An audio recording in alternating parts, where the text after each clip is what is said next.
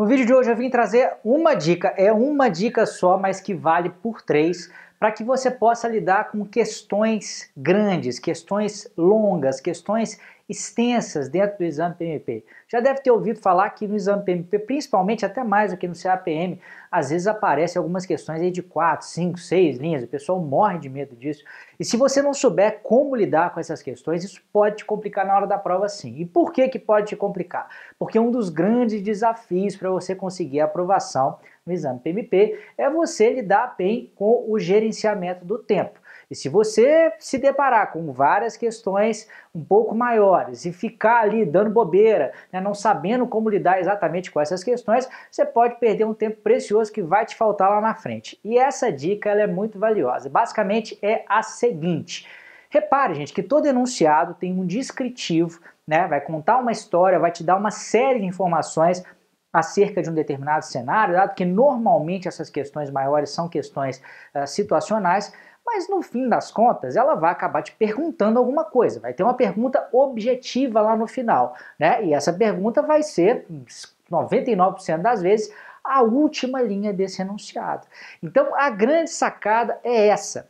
Se deparou com uma questão grande de várias linhas, ao invés de começar a ler do começo, você vai na última linha do enunciado, não nas opções. Né? E por que, que eu estou dizendo isso?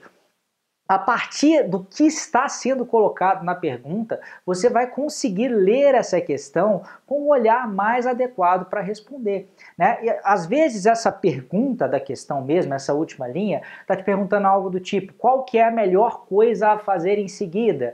Ou então a pergunta pode ser, qual que é a causa dessa situação? Ou então, ainda melhor para essa situação aí, pode ser uma pergunta muito específica. Eu já vi questões aí falar, dar informações a respeito de custo, a respeito de prazo, a respeito de qualidade, a respeito de recursos humanos. Às vezes fala até da, do irmão, claro que não, isso aí é brincadeira, né? Não fala da família uh, do gerente de projetos, não, mas fala de uma série de informações acerca do projeto, mas no fim das contas tem uma pergunta que é totalmente objetiva, do tipo, qual que é o melhor uso de uma EAP? Gente, precisa saber qual que é o melhor uso do EAP, muitas vezes você não precisa saber de nada daquilo que foi colocado na questão. Então essa dica, ela serve, é claro que na maioria das vezes você vai precisar sim de algumas das informações né, que estão no enunciado, mas muitas vezes também você vai poder olhar seletivamente. Uma das táticas que o PMI, as pessoas que criam as questões para o exame PMP, tem para tentar diferenciar as pessoas é como é que elas sabem lidar com a quantidade de informação. Então, às vezes, no enunciado dessa questão, você tem 5, 6, 7, 8 pedaços de informação soltas ali, e às vezes você precisa de duas, ou de três, né, ou de quatro, ou de uma, para poder responder a pergunta. E se você for esperto, se você olhar na última linha do enunciado,